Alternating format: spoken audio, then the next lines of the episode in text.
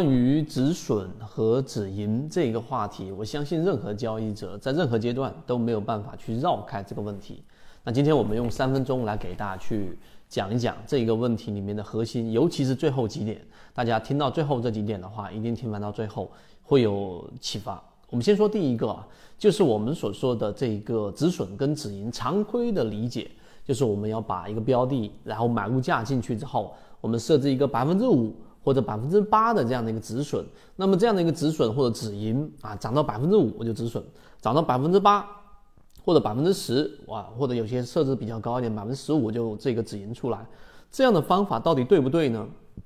刚才我会说这一种方法其实是没有任何的针对性，就是好像是一个一招鲜这样的结论是错的。首先第一点。我们要了解市场啊，不光要了解市场，还要了解市场里面的参与者、里面的人以及人背后的人性，这是第一个。第二个，所谓的理性啊，我们在交易过程当中设置止损跟止盈的过程当中，一定要有理性。而所谓的理性，是建立在你对于市场有了解的前提之下的，是建立在你有模型的前提之下的，否则就不要去谈所谓的理性了。常规的人认为的理性是市场外的理性，这是错的。真正的理性就是刚才我说的，一定是建立在模型之上，建立在你对于市场有所了解的。这是第二点。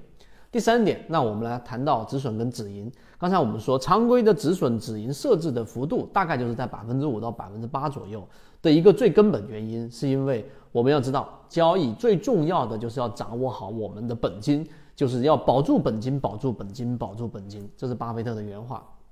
所以很多人在交易过程当中就设置一个百分之五到百分之八，但很多人忽略了一个前提，这个前提就是你要设置一个百分之五到百分之八，那这个百分之五到百分之八的往前推就是你的一个买入价，那你的买入点在什么位置上，其实决定了你设置止损跟止盈的一个关键。所以我们说这个点上的一个核心就是你首先要搞清楚你自己的交易模型是哪一种。例如说，我本身是做第一类型买点的，就是属于低吸，形成一个中枢快速调整放量，出现蓝色超跌，然后在次级别上发生一个背驰的一买。好，这种类型的止损，其实你放置一个百分之五或者百分之八，其实问题不大，而且你建立的是底仓，即使到了百分之五到百分之八的一个反抽，用我们所说的叫走势中完美，在缠论当中，它在次级别上必然会有一笔向上。所以这里面是有一个大概率机会，你是可以离场的，这是我们所说的一个第一类型买点。但相反的，如果我做的是第三类型买点呢？我们且不说第二类型买点，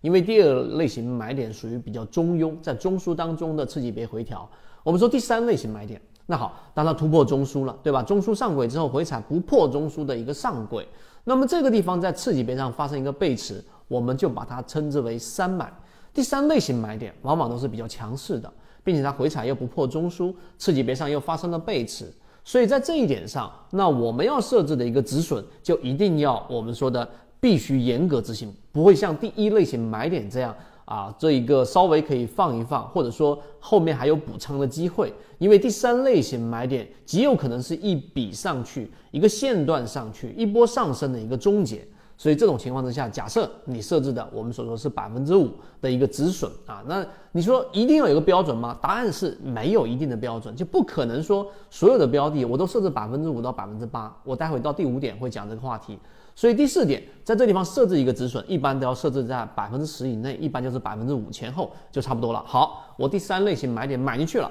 结果它并没有出现我所预判的、我所预想的一波快速的上涨。那么这种情况之下，百分之五的止损就得非得严格的去执行。当然，好在如果你在我们圈子当中进化了你的交易模型，那基本上在第一类型买点，在第二类型买点上，你或多或少的是会有积累了一定的利润。所以在第三类型买点，如果是判断失误了，或者说没有拿到利润，这也是正常的。这种情况之下，你是有一部分利润是可以进行对冲的。这是第四点，我们讲到了第三类型买点的一个止损设置。当然，止盈你就反向理解就行了。那时间关系，止盈这个话题我们后面还可以再详细跟大家去聊一聊。第五点就是刚才我们所说的，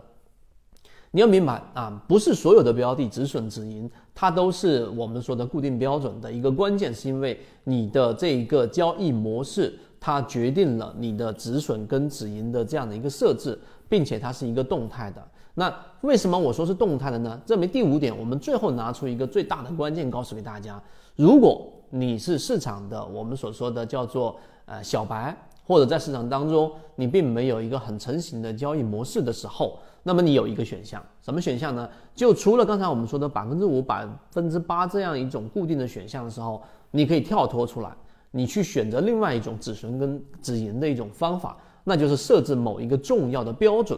这个标准呢，它不是一个快速变动的动态信号啊。我们举实际的例子，例如说，当我是在第二类型买点，第二类型买点不用我赘述了啊，它是进入到中枢当中的第一笔回调，在次级别上发生背驰，就称之为第二类型买点。那好，第二类型买点去做介入的时候，这个时候你的止损就不要设置在，哎，我说设置百分之五或者百分之八了。你要设置一个标准，什么标准呢？例如说刚才我们说的中枢的下轨就设为你的这样的一个止损，中枢下轨百分之三就是你的一个止损，或者说是我们开源的信号超跌突破的次下趋势，啊，这是一个动态价格，但它不会大幅的变动。那么次下趋势一旦跌破，就进入了弱势区域，所以次下趋势就是我的止损。大家听明白我们说的第五点了吗？第五点，实际上你在设置某一个止损或者止盈的时候。你要选择一个波动幅度不要太大，但是能客观反映一个标的所属的一个状态的一个参考的一个信号，而这个信号呢，不要包含有任何的未来函数啊，这一点是我们明确的告诉给大家，我们确实开源呢也没有任何的未来函数。第一，没有未来函数；第二个，它不能大幅波动；第三，它能客观的反映这个标的所处的一个状态。那么这种情况之下，你设置的止损。或者止盈，它本身就是一个动态变化的，不是固定的。大家明白这个意思吗？因为次上趋势也好，次下趋势也好，超跌突破整个信号的轨道通道是随着这个标的的变动而变动的。那么这种情况是这样，真实的反映了这个标的的状态。所以在我们之前啊，有一些核心船员通过我们所说的这种动态的止损跟止盈，然后基本上把一个标的比原来在跟随过程当中。啊，更加大概率的能够拿到更多的利润，因为你不会因为某个固定的你设置百分之十五，那这个标的无论它怎么上涨到百分之十五，你就一定果断的止盈出来了。那动态信号它就可以拿到比百分之十五更高的一个利润。所以最后这一点呢，是需要时间去不断的去呃结合自己的交易模型和圈子共享出来的有效交易模型来进行整合，以及结合现在大盘市场的一个环境，那么最终得出的一个比较高级的。止损跟止盈，当然这个所谓的高级，它的实战性也会更强。后面我们有完整的视频再详细跟大家去聊聊这个话题。今天我们讲这么多，希望对大家来说有所帮助，和你一起终身进化。